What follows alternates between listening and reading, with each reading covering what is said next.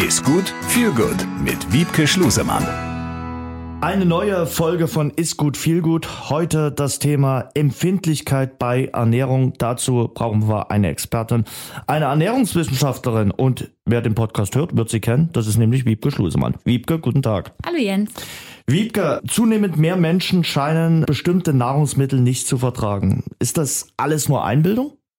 Nee, das glaube ich nicht. Das weisen die Zahlen auch nach. Da hat unsere Ernährung einfach einen Wandel durchgemacht im Laufe der letzten Jahre und dadurch, ja, ist nicht nur Einbildung. Mhm. Es gibt Supermärkte, die zahlreiche Produkte wie laktosefreie Milch, glutenfreies Brot, Marmelade ohne Fructose äh, führen.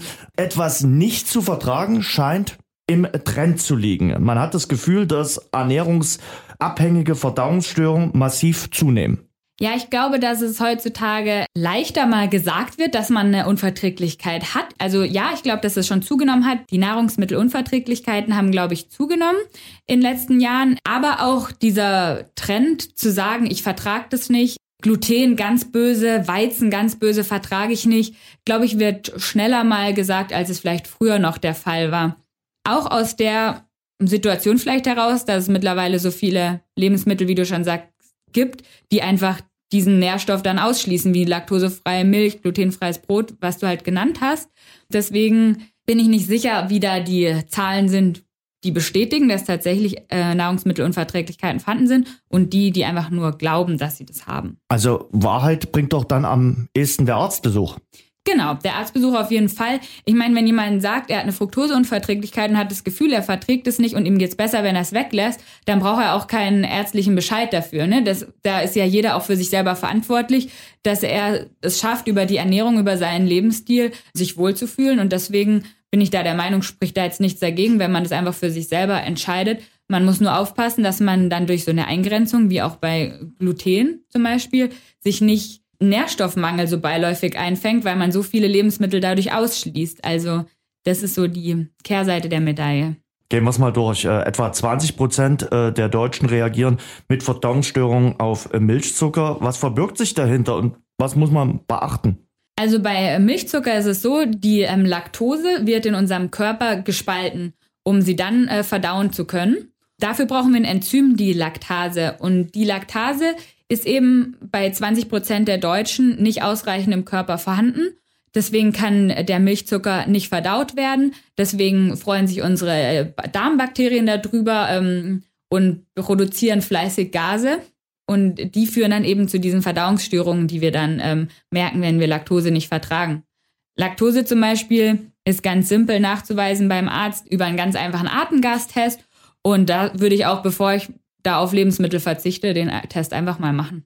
Und äh, wenn ich keine Laktose vertrage, dann einfach laktosefreie Milch und laktosefreie Produkte nehmen. Genau, und es gibt mittlerweile auch Tabletten, Laktase, das ist einfach dann das Enzym. Und wenn ich weiß, ich esse jetzt eine große Portion, ich bin zum Beispiel bei meiner Oma und da gibt es erst eine Sahnesoße und danach noch Pudding und ich kann da aber irgendwie ihr nicht erklären, dass ich das nicht essen kann oder möchte sie nicht enttäuschen.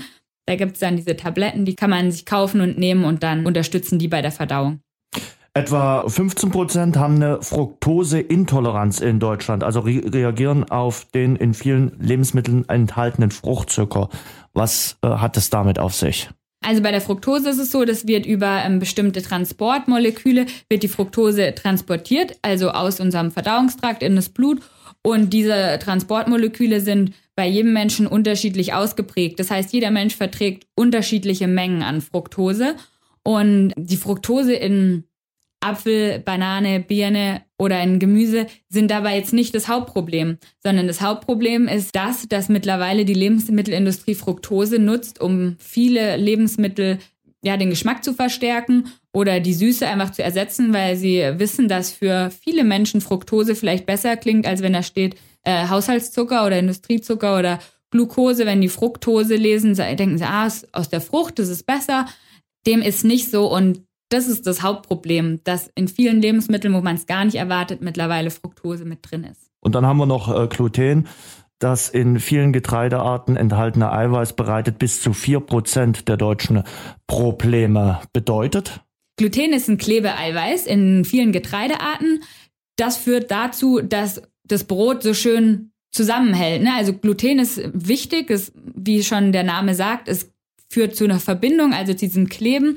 Gleichzeitig sind aber ähm, einzelne Bestandteile des Glutens auch zum Teil entzündungsfördernd für die Darmschleimhaut und gerade die Menschen, die eben eine Unverträglichkeit haben, reagieren darauf. So die wirkliche Krankheit, die mit Gluten in Zusammenhang steht, ist die Zöliakie, wo es dazu kommt, dass die Darmschleimhaut wirklich intensiv geschädigt wird. Das ist eine Mischung aus Allergie und aber auch Autoimmunerkrankung. Das heißt, der Körper bekämpft da auch sich selber und die Strukturen werden ähm, geschädigt. Die Nährstoffe können nicht mehr aufgenommen werden. Also Zöliakie ist gerade bei Kindern, wenn es nicht erkannt wird, eine sehr gefährliche Erkrankung, weil es ähm, einfach zu Entwicklungsstörungen führen kann, weil viele Nährstoffe nicht aufgenommen werden können. Die Menschen, die Zöliakie haben, müssen ihr Leben lang auf Gluten verzichten und die wissen das meistens auch. Das ist wirklich ärztlich diagnostiziert Mittlerweile gibt es aber auch vermehrt die Glutenunverträglichkeit, dass man einfach überempfindlich auf Gluten reagiert und dadurch die Darmschleimhaut sich entzündet und zu Problemen führt. Da gibt es jetzt noch nicht so die ganz gesicherten Studien, die sagen, wie das abläuft oder wer da betroffen ist. Da ist auch so ein bisschen wieder die Menge das Problem, dass einfach dadurch, dass wir einen hohen Anteil an Gluten meistens in unserer Ernährung haben, unser Körper dadurch höher belastet ist und deswegen dieses Problem verm vermutlich auch vermehrt auftritt, wie auch bei der Fructose. Dann geht's ja bei Menschen, die auf sowas äh, empfindlich reagieren, an das Thema Ernährungsumstellung. Die müssen ja dann auf bestimmte Sachen verzichten. Wie stellt man äh, die Ernährung um? Wir haben schon mal äh, in, in einem anderen Podcast darüber geredet. Es ist ja ein sehr empfindlicher Prozess.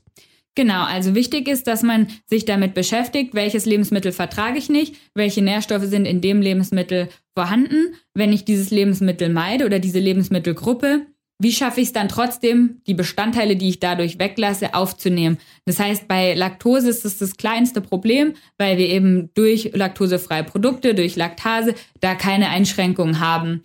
Bei Fructose ist es ebenfalls kein großes Problem, wenn man darauf achtet, einfach wenig verarbeitete Lebensmittel aufzunehmen und einfach den, die Ernährung sehr ausgewogen und sehr natürlich unverarbeitet aufstellt. Das habe ich, glaube ich, auch relativ ausführlich schon erklärt in der Extra-Folge dazu. Problematischer ist es bei Gluten, gerade bei den Menschen, die einfach sagen, hm, ich glaube, ich vertrage das nicht, ich esse jetzt glutenfreie Produkte. Da ist darauf zu achten, viele glutenfreie Produkte sind sehr hoch verarbeitet, haben ganz viele andere problematische Nebenprodukte. Und ähm, man darf auch nicht vergessen, Kohlenhydrate und Gluten und Getreide ist so verteufelt, aber gerade Vollkornprodukte liefern uns so wichtige Nährstoffe wie Eisen, Eiweiße, ja, ganz viele Mineralstoffe und Vitamine, die unser Körper braucht. Da müssen wir wirklich gezielt drauf achten. Und da würde ich mir einen Experten suchen und dann das in Absprache machen. Und auf jeden Fall gilt der Rat auch von Wiebke, wenn man auf was empfindlich reagieren sollte, lieber keine Selbstdiagnose, sondern die Diagnose dem Facharzt überlassen. Genau, und der hat dann meistens auch die Tipps, wie man, äh, an wen man sich wenden kann oder äh, wie man es umstellen kann. Genau. Danke, Wiebke. Danke, Jens. Besser essen, besser genießen, besser leben. Ist gut mit Wiebke Schlusemann.